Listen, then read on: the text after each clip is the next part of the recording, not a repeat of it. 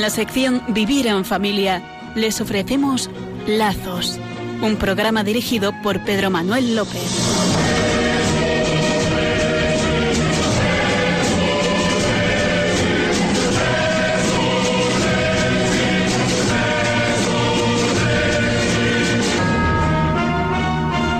Buenas noches, queridos oyentes desde Murcia. Una vez más, les saludamos Francisco José Alonso y Pedro Manuel López, que le habla, con la ayuda técnica de Fran Juárez. Hoy celebra la Iglesia la presentación de Santa María Virgen. Al día siguiente de la dedicación de la Basílica de Santa María la Nueva, construida junto al muro del antiguo Templo de Jerusalén, se celebra la dedicación que de sí misma hizo a Dios la futura Madre del Señor, movida por el Espíritu Santo, de cuya gracia estaba llena en su concepción inmaculada. Pues vamos a invocar este mismo Espíritu Santo, este que ayudó a la Virgen a tener una vida santa y casta, una vida solamente para Dios. Vamos a invocar este Espíritu Santo que nos ayude también a nosotros a hacer la voluntad de Dios en este programa y en toda nuestra vida. Les invitamos a unirse a nosotros en la oración.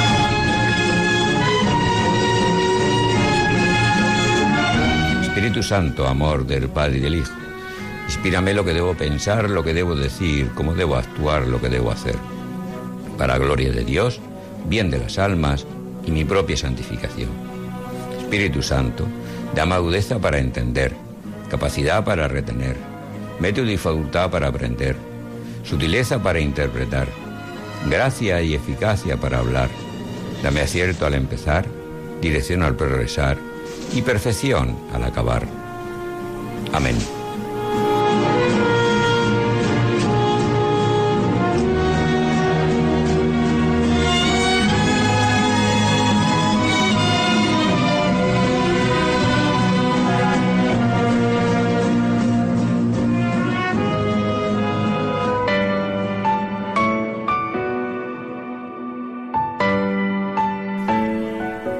Continuando con la exposición detallada de la regulación del matrimonio en el Código de Derecho Canónico, haciendo una exposición más práctica que jurídica, o al menos ese es nuestro deseo, estamos tratando lo que en el Código se regula en relación a la preparación del matrimonio que hemos dado en denominar etapa próxima.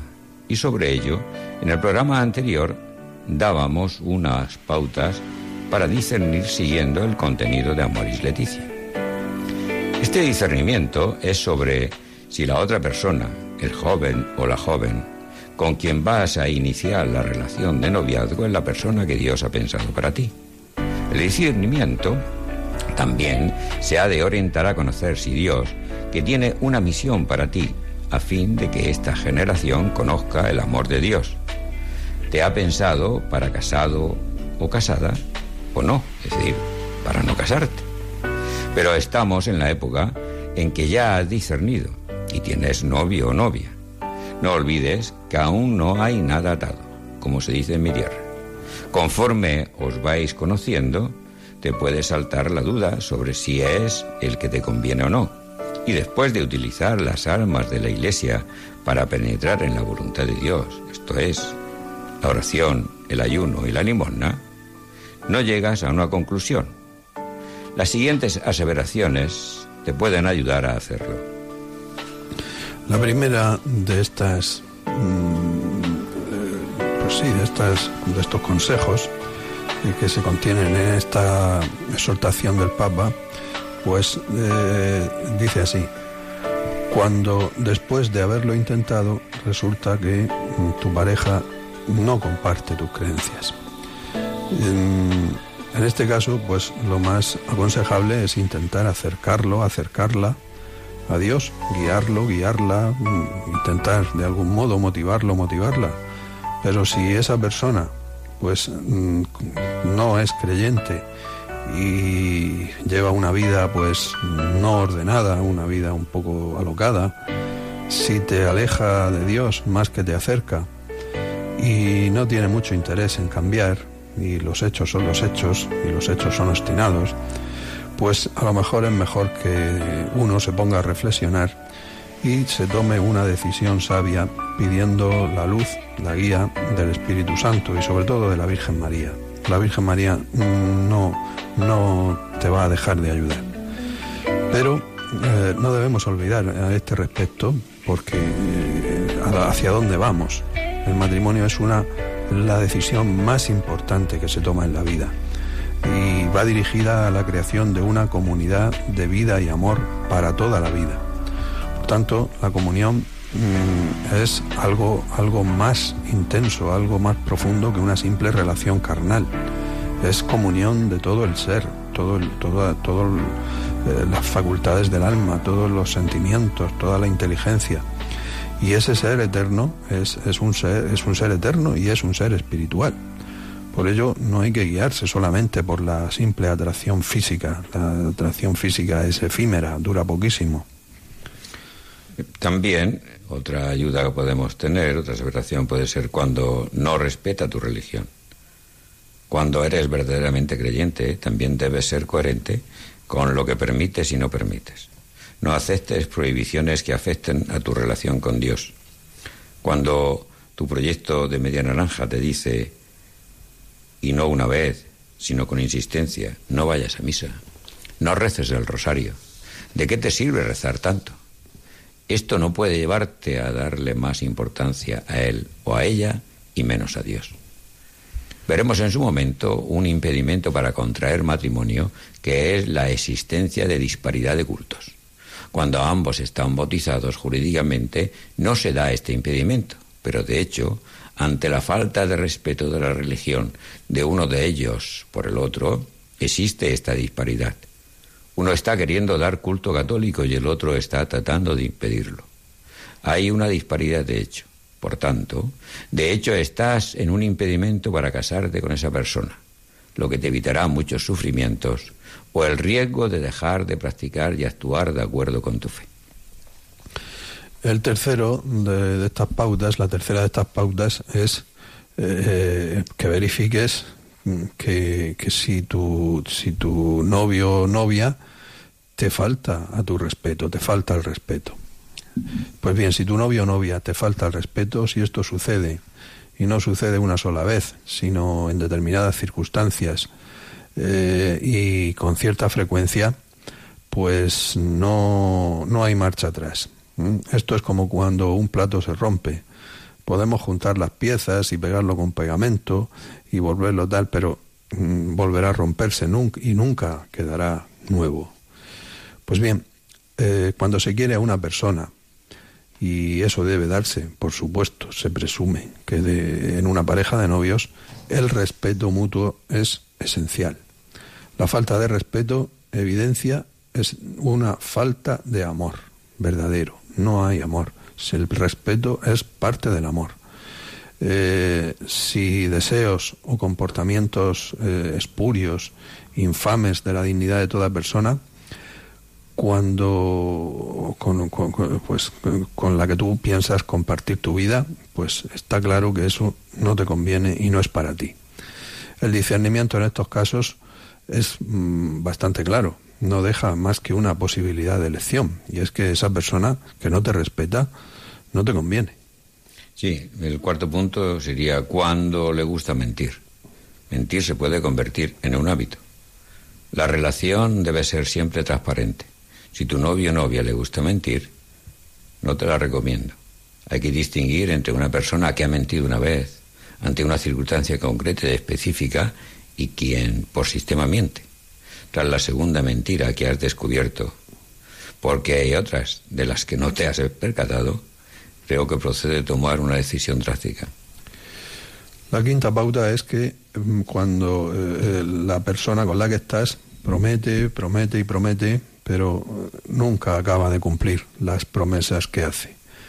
Pues bien, mm, es un signo claro de que esa persona no es para ti.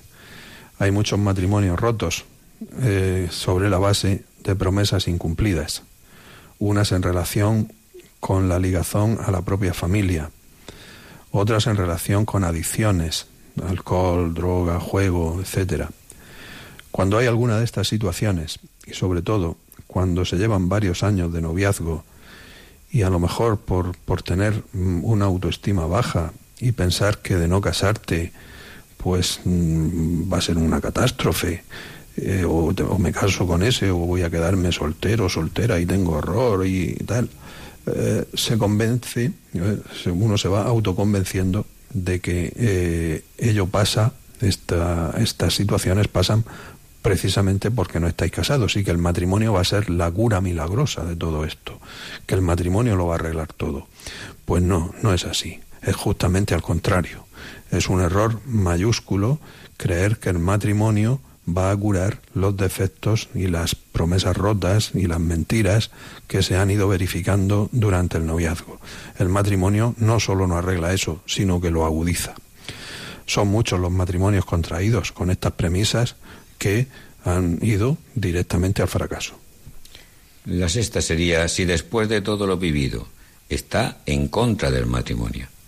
Para llegar al matrimonio obviamente hay que ser novios primero.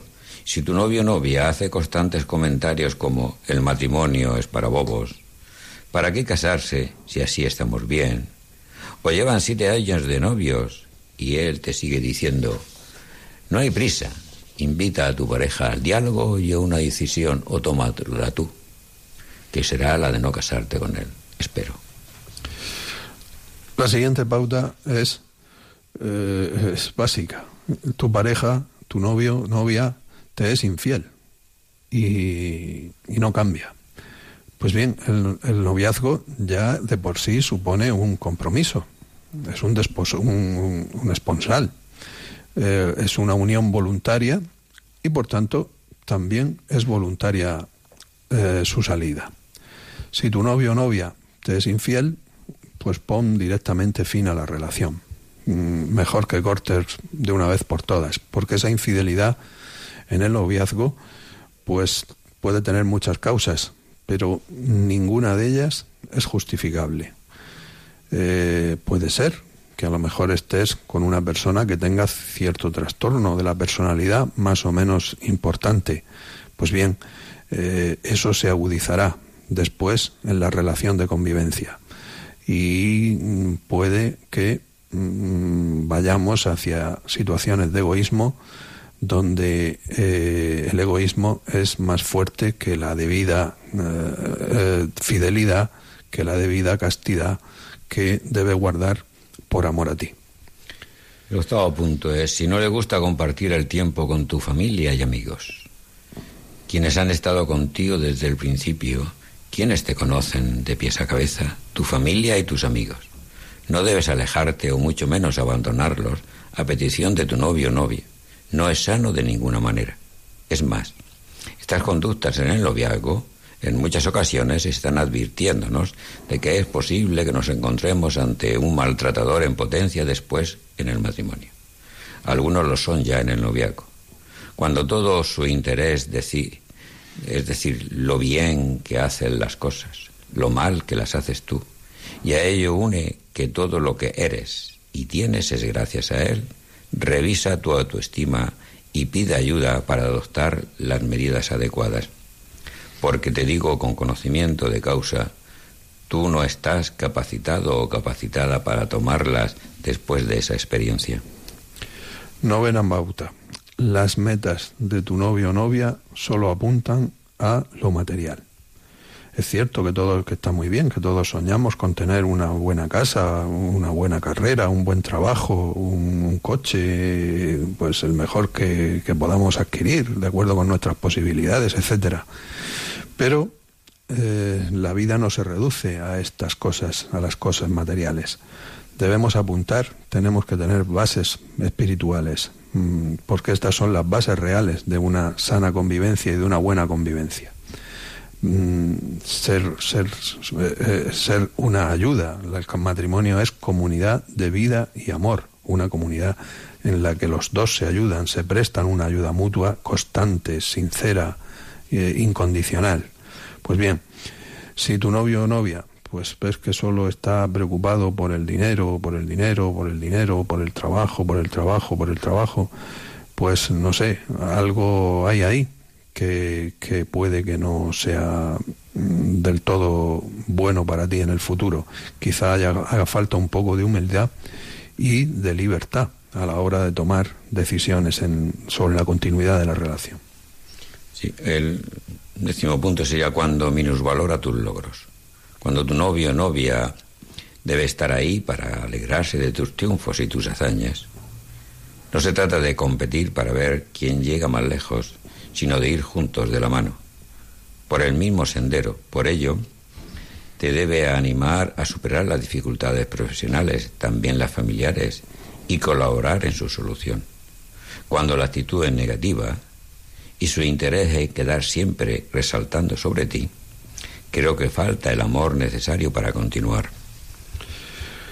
Última cosa, si te abandona cuando más lo necesitas, pues obviamente qué comunidad de vida y amor mm, hay ahí, mm, qué proyecto, ¿no?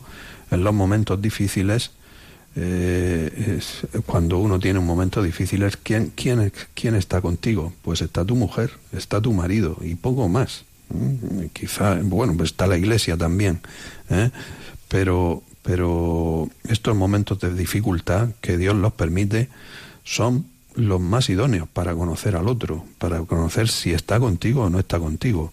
Pues bien, si tu novio o novia es la primera en salir corriendo ante las dificultades, pues mucho ojo, mucho ojo. Dentro de este apartado, en este tiempo de preparación al matrimonio, se recomienda en el canon 1065 que los contrayentes estén confirmados y lo hace en los siguientes términos en el primero de los dos párrafos que tiene. Los católicos, aún no confirmados, deben recibir el sacramento de la confirmación antes de ser admitidos al matrimonio, si ello es posible sin dificultad grave. No es una imposición ni una condición sine qua non. Es una recomendación sabia de la Iglesia porque está convencida de que su permanencia durante más de dos mil años no la debe a las fuerzas o al saber de los hombres que la integramos, sino a la fuerza del Espíritu Santo. Este Espíritu se recibe por medio de los sacramentos y entre estos sacramentos hay unos que son en cada momento circunstancias, carismas, etcétera, como son el orden sacerdotal, el matrimonio, la penitencia, la unción de enfermos.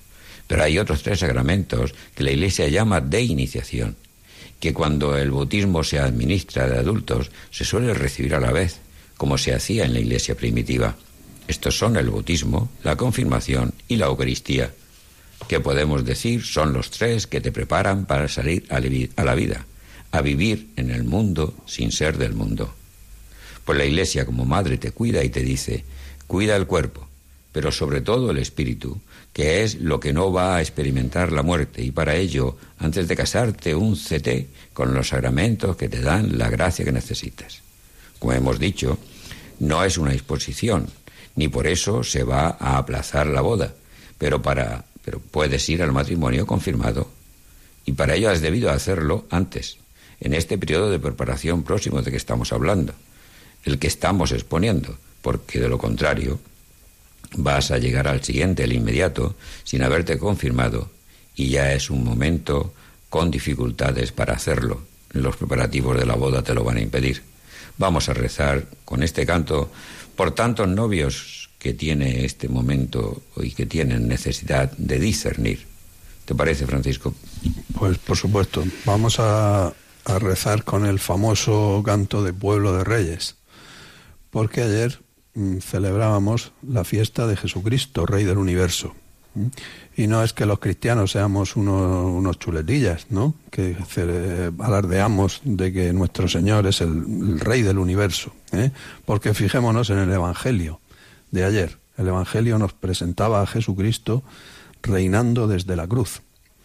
Reinaba sobre el dolor, el sufrimiento, los insultos, todas las atrocidades de los hombres, sobre el sufrimiento de los inocentes.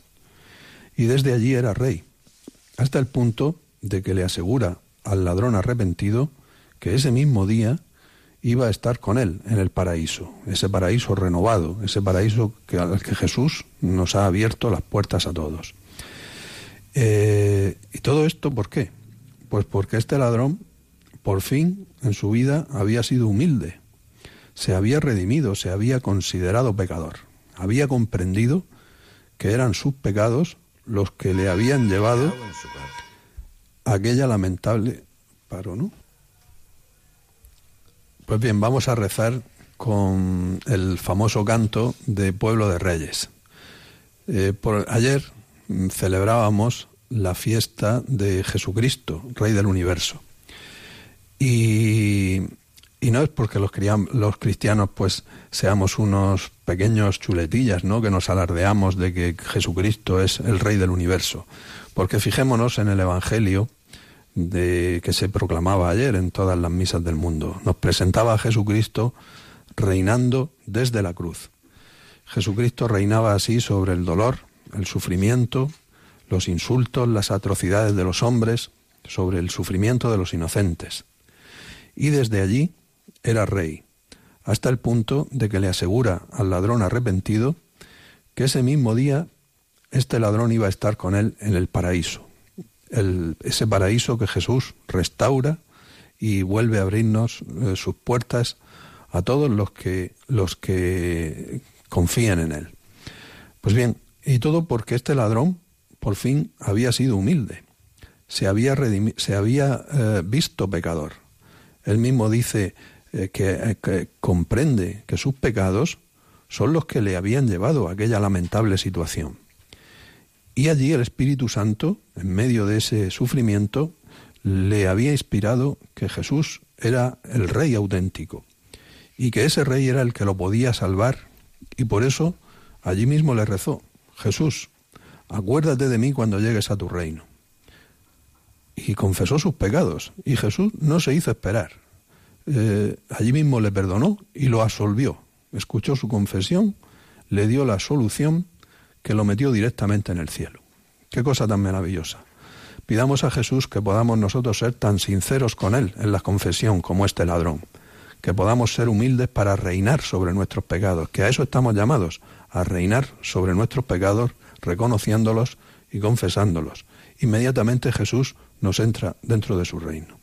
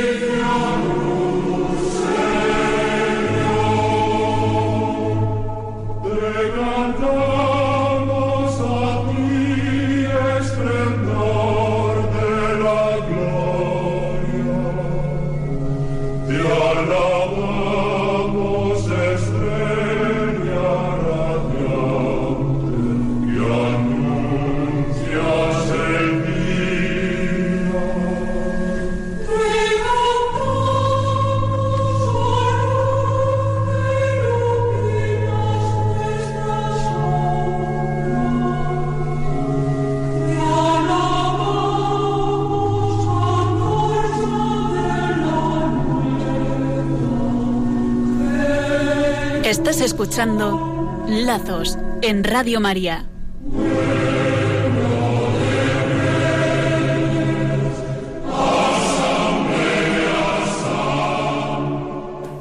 Pues buenas noches de nuevo. El, continuando con este programa que hoy desarrollamos eh, para hacer presente la misericordia de Dios.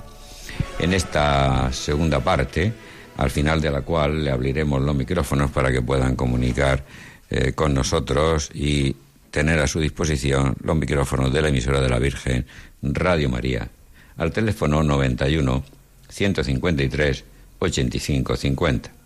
Y aprovechamos para recordarles, como hacemos con frecuencia, que estamos a su disposición para aclarar cualquier duda que tengan sobre la validez del vínculo de su matrimonio en el correo electrónico del programa lazos arroba Igualmente pueden dirigirse a nosotros a través de Facebook o en Twitter arroba lazos Radio María o guion bajo RM. Llevamos varios programas hablando de la preparación al matrimonio en el noviaco.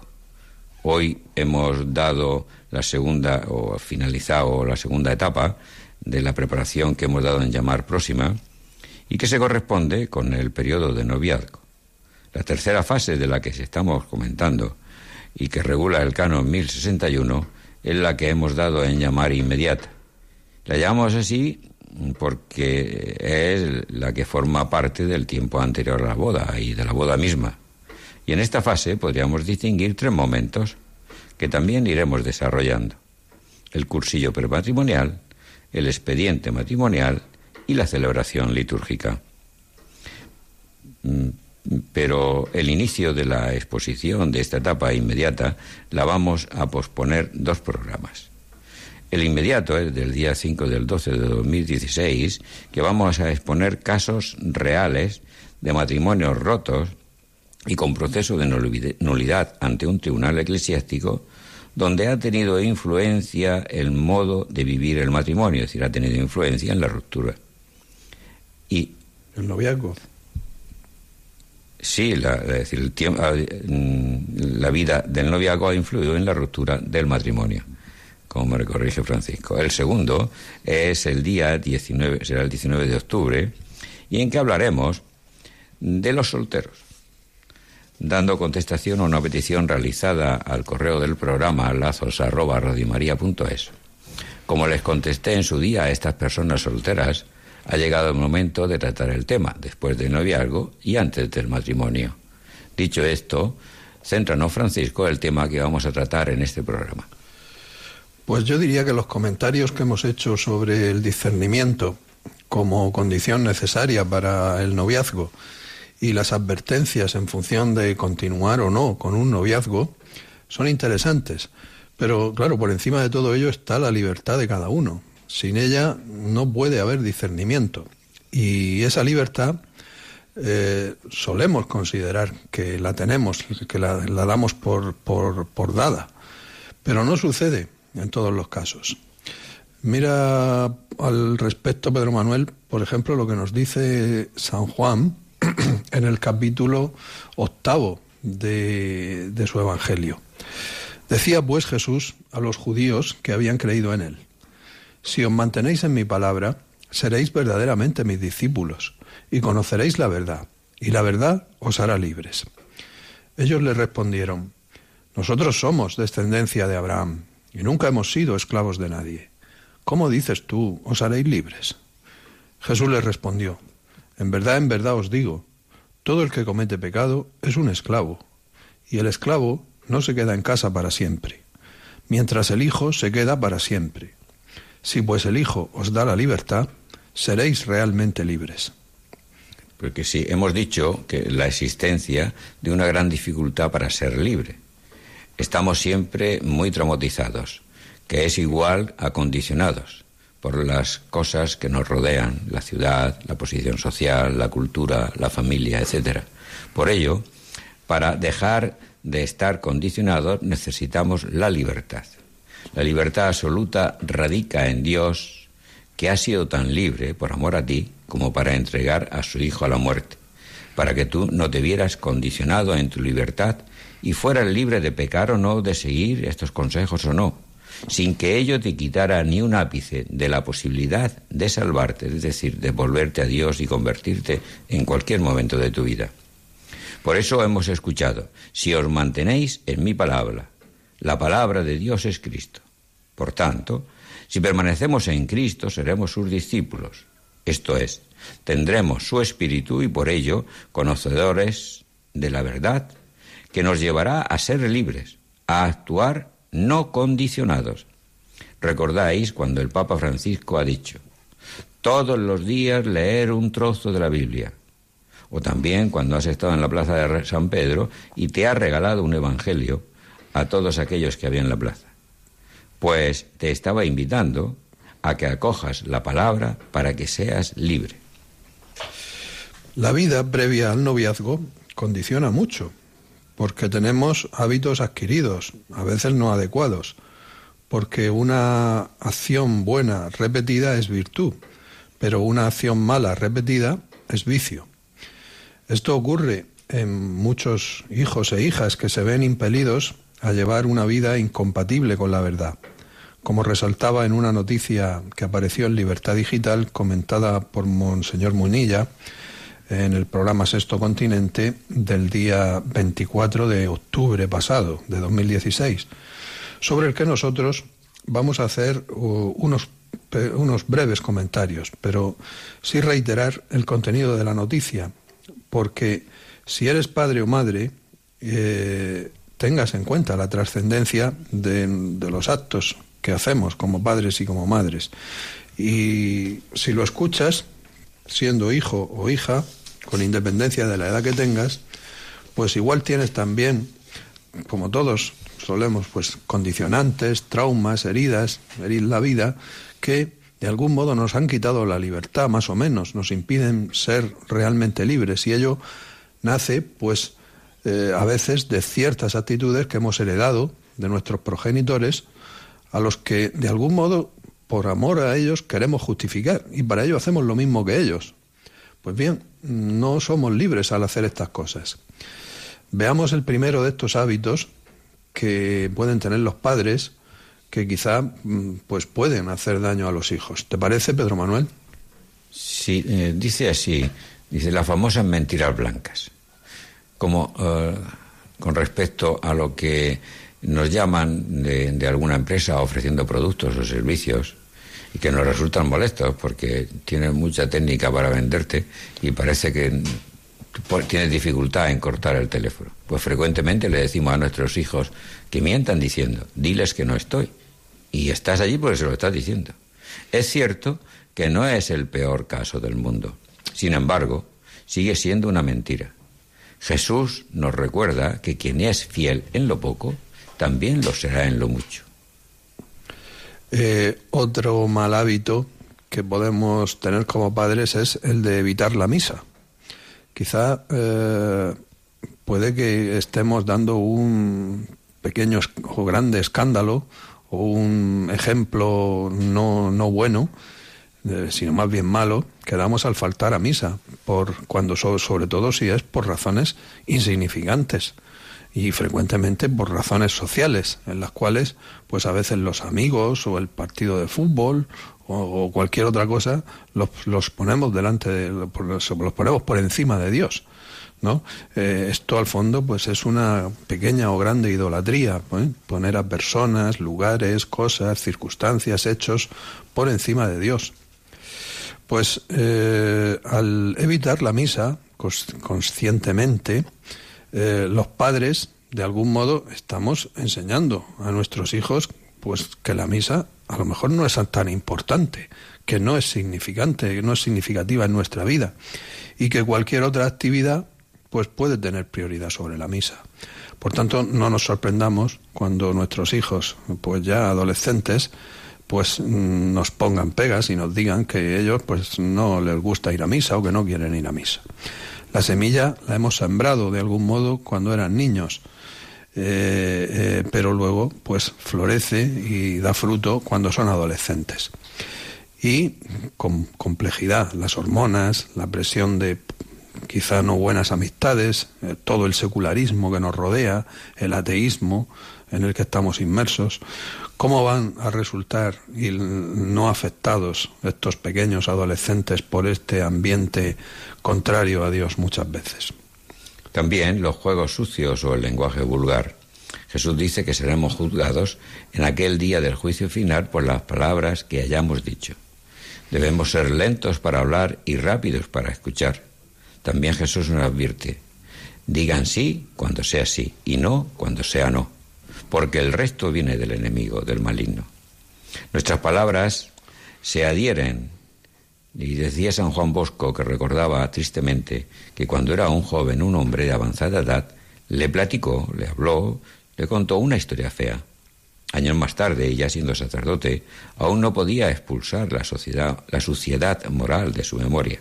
Las acciones tienen consecuencias. Estás jugando con tu hijo a un juego de mesa. Si haces trampas, les estás diciendo que es lícito hacerlas. Para un hijo su padre es lo más grande, es quien lo puede y sabe todo. Necesita que así sea su padre porque él ha nacido débil y el padre fuerte, la autoridad de la casa, es quien lo defiende y protege. Por eso, lo que haga su padre siempre está bien hecho. Y cuando no está bien hecho, necesita justificar a su padre. Para ello, hacer, para justificarlo, coge él y hace lo mismo. Si su padre hace algo mal y lo, y lo hace eh, de modo reiterado, eso tiene que estar bien, porque lo hace su padre, aún consciente de que no está bien. Y aquí que padres alcohólicos den y haya lugar a que algunos de sus hijos hagan lo mismo, tengan esos problemas como de mentirosos, de estafadores, de consumidores de drogas, de violentos, etcétera. Otro tema es el relativo a los programas de televisión, algo muy importante hoy día. Eh, es tan común en nuestros días que los niños vean la televisión sin consultar, sin permiso de los padres. Y, de modo que están expuestos pues en esto a lo que sea. También ocurre que mientras mm, vemos la televisión en familia, pueden salir con mucha frecuencia pues ya escenas eh, impuras, escenas pues de, de, sexo y de otras de violencia pues que quizás no no se deberían ver, ni por pequeños ni por mayores. Pues bien, los padres lo permitimos o lo, y, hacen pues con esto que nuestros hijos pues entiendan que aquello pues es normal. Pues bien, eh, si se desea poner a prueba lo que sale en la tele, eh, pues pensemos si la Sagrada Familia, si Jesús, María y José aprobarían ver eso que nosotros pues quizá estemos viendo mm, no debidamente. ¿Aprobaría la Sagrada Familia sentarse a tu lado a mirar ese o aquel programa? Pues para ser un seguidor de Cristo, mm, quizá debemos eh, eh, tener, estar vigilantes ¿no? con esta cultura, esta nueva cultura que nos rodea, y estar dispuestos a nadar a veces contracorriente. Otra cosa que nos puede ayudar y que si de no hacerlo puede hacer daño a nuestros hijos es mentir acerca de la edad de los niños para conseguir precio más económica. Quizá haya llegado con tu hijo a un parque de diversiones o algún otro lugar donde el precio de la entrada depende de la edad del niño. Si tu hijo aparenta menos edad, mentirás para pagar menos. Esto también es un escándalo. Cuando el niño crezca, habrá aprendido este acto de corrupción y lo multiplicará. Otro aspecto es el vestir mm, indecentemente. Hay madres que, que quizá no vistan adecuadamente y así enseñan a sus hijos, especialmente a sus hijas, que pueden vestir pues de ciertas maneras más o menos provocativas. Eh, algo así como afirmar pues está bien vestirse así en esta época, solo se sigue la moda y ponte a ella. ¿no? Esta actitud pues pone en juego la salvación de ambos, de madres y de hijos. Pensemos en ello. Otro mal, hábito y que puede condicionar a nuestros hijos y su libertad para cuando sean adultos es emborracharse en Navidad y otros festejos. Qué común es que en las fiestas la gente se emborrache. Causa conflictos violentos y, o peor aún, beben y luego conducen con los niños a bordo. Esto también es un escándalo ante los ojos de los niños. Además, en una actitud de pecado peligrosa que pone en riesgo su vida. Otra cuestión que los padres deberíamos vigilar es eh, guardarnos de hablar mal de la Iglesia. Es verdad que la Iglesia pues eh, tiene sus defectos y los, los, los que componemos la Iglesia pues somos pecadores. Pero cuando la Iglesia eh, hace cosas pues que a lo mejor mm, pueden que no nos gusten, pues no se, no deberíamos criticar al Papa, ni a los obispos, ni a los sacerdotes. Esto no edifica en absoluto a los pequeños, al contrario, eh, eh, les da motivos para que puedan dar la espalda a la Iglesia cuando ya sean más mayores. Parece, parecería preferible pues invitarles a rezar, ayunar, y a tratar de que cada uno pues trate eh, con la ayuda de Dios de ser, de, ser santo. Que nuestra conversación en definitiva sirva para edificar, para construir, más que para derribar. Sí, otro elemento serían los carteles y la mala publicidad. La familia es llamada iglesia doméstica. Esto significa que el ambiente completo donde vive la familia debe reflejar la presencia de Jesús, María y José. Los, calendarios sugerentes, los cuadros u otras obras de arte o de menos arte suelen ser sin duda motivo de escándalo para los niños que están expuestos a ellos de día y de noche. Estas imágenes, contrarias al decoro, también se van implantando en sus pequeñas mentes. También es escandaloso tener revistas impuras en el contexto familiar. La basura debe ser arrojada al cesto. La basura moral debe ser eliminada y quemada.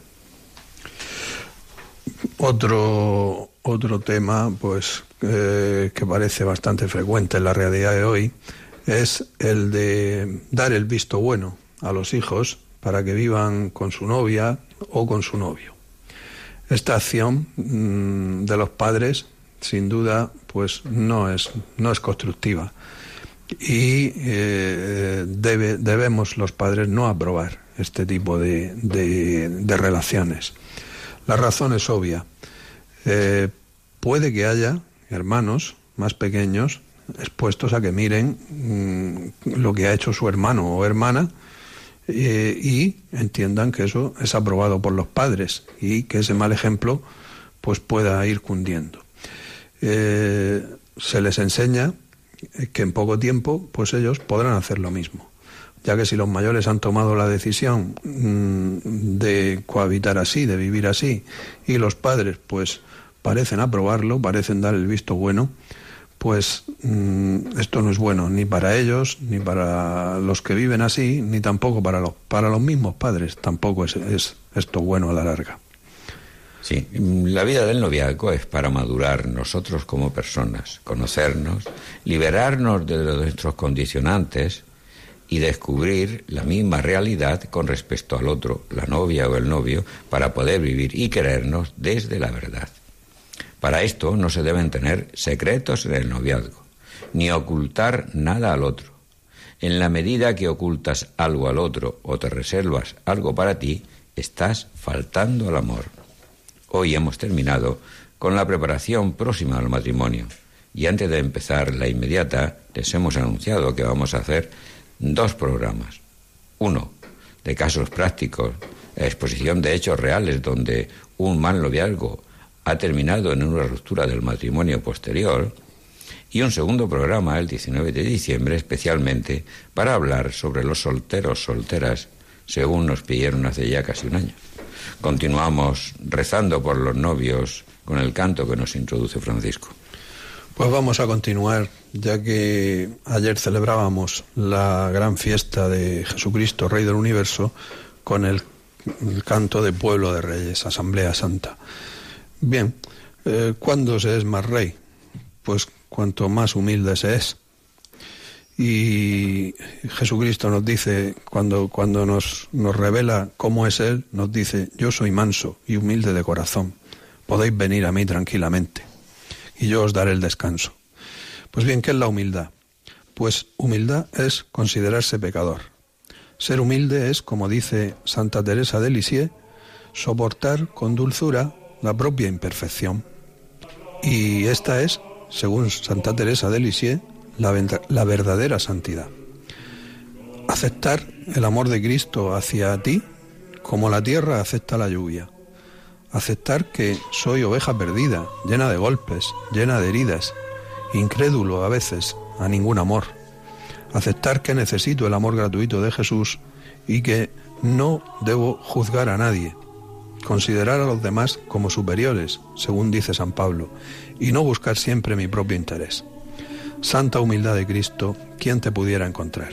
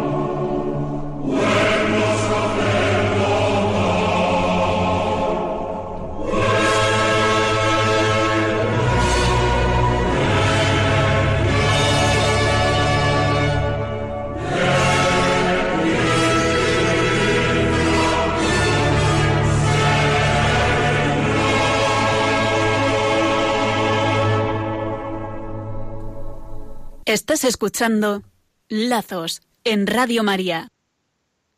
Buenas noches, queridos oyentes, de nuevo. Estamos en esta tercera parte del programa deseando recibir sus llamadas y poderles ser de ayuda en algo, aunque sea solamente escucharlos, que ya es mucho.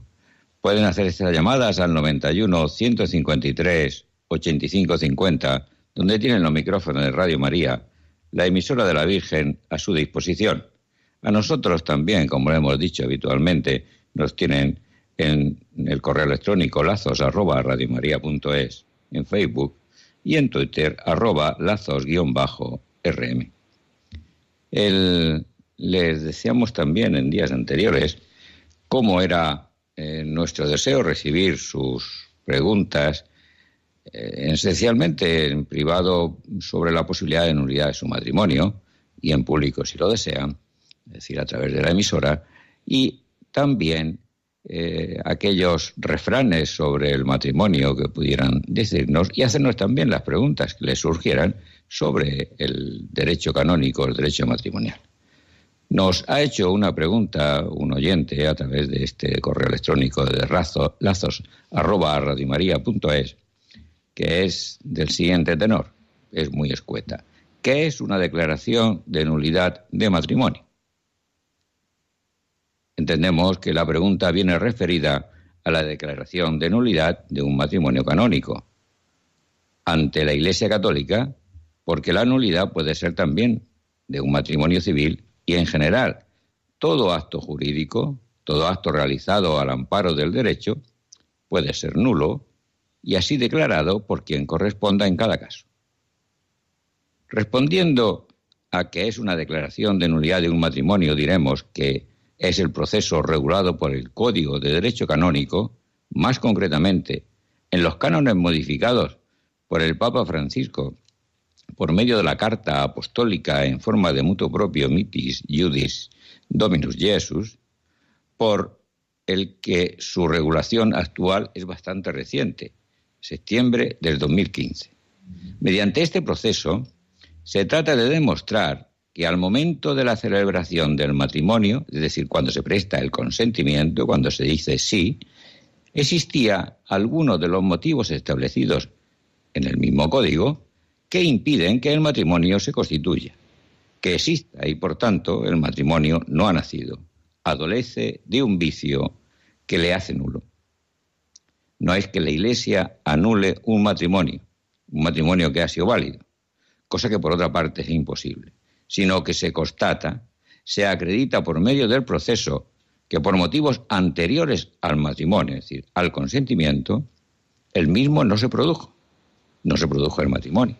Existió una apariencia de matrimonio, pero el consentimiento prestado no valió, lo que puede provenir tanto de la existencia de un impedimento dirimente que determina la imposibilidad de celebrar el matrimonio, y de celebrarlo con este impedimento será nulo, también puede provenir por la falta de capacidad para prestar el consentimiento en alguno de los contrayentes.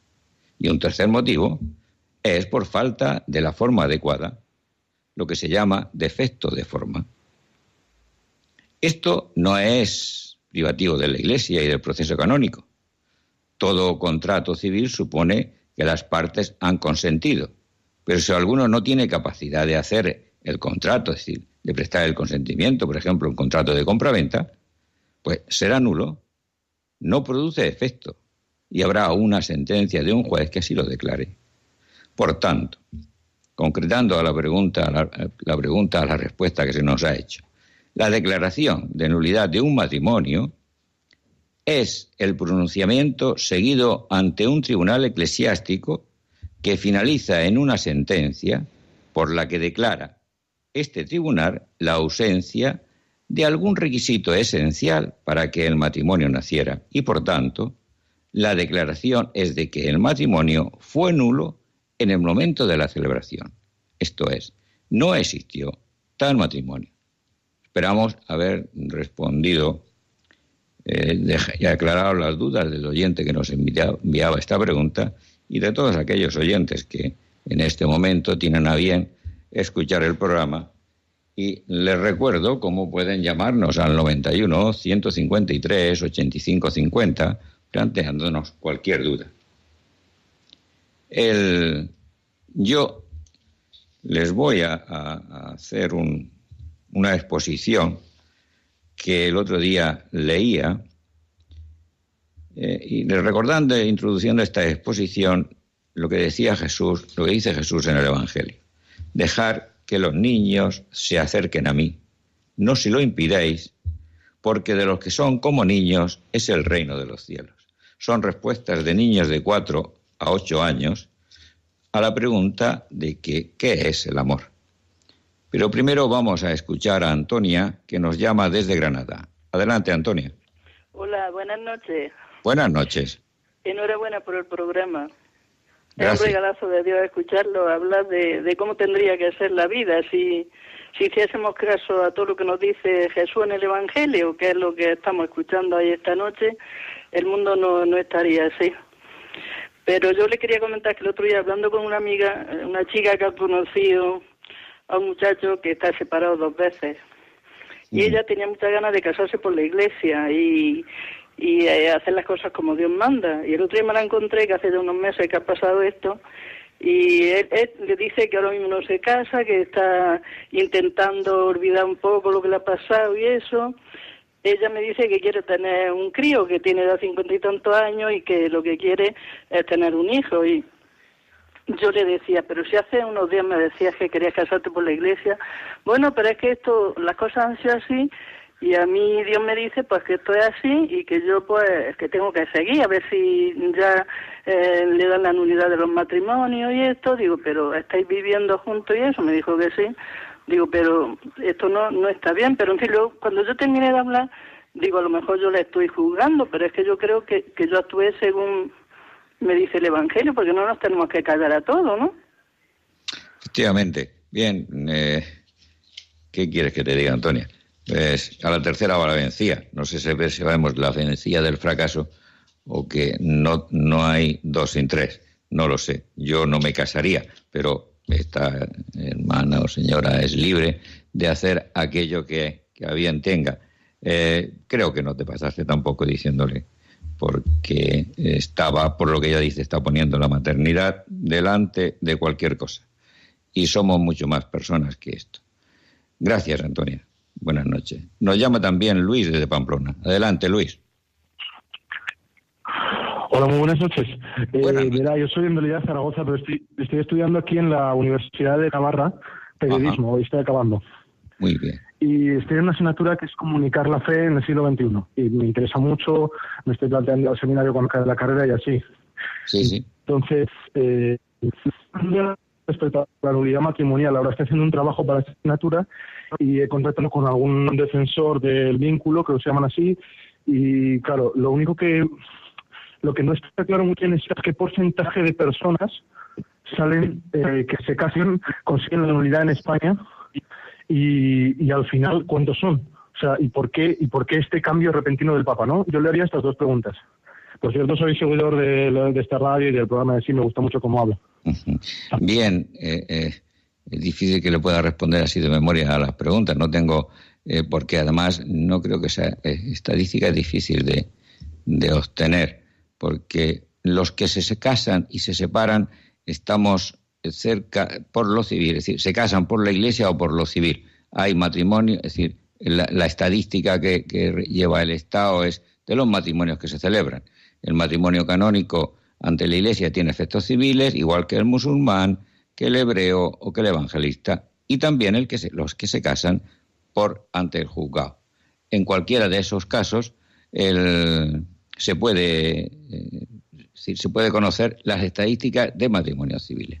Pero yo te robaría, si, si eres tan amable, que me plantees la pregunta al correo electrónico, porque me has hecho dos o tres preguntas y, no me he quedado con todos los detalles, y te podría ayudar, porque igual viéndolo con detenimiento puedo conseguirte alguna información que tú quieras. Nos escribes a lazos y yo trataré de contestarte adecuadamente a tus preguntas. Muchas gracias.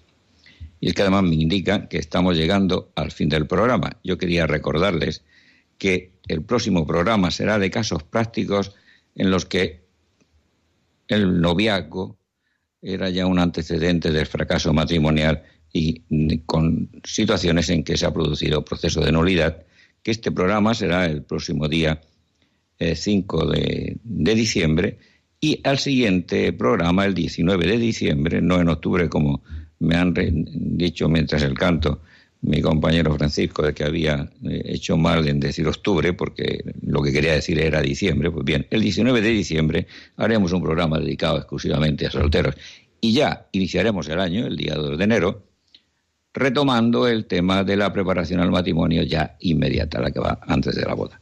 Pues sin nada más, recordarles que el Señor nos ama mucho, que nos quiere y que mm, nos quiere dar su bendición esta noche, por eso que el Señor nos bendiga, nos guarde de todo mal y nos lleve a la vida eterna. Continúe en la sintonía de Radio María. Buenas noches.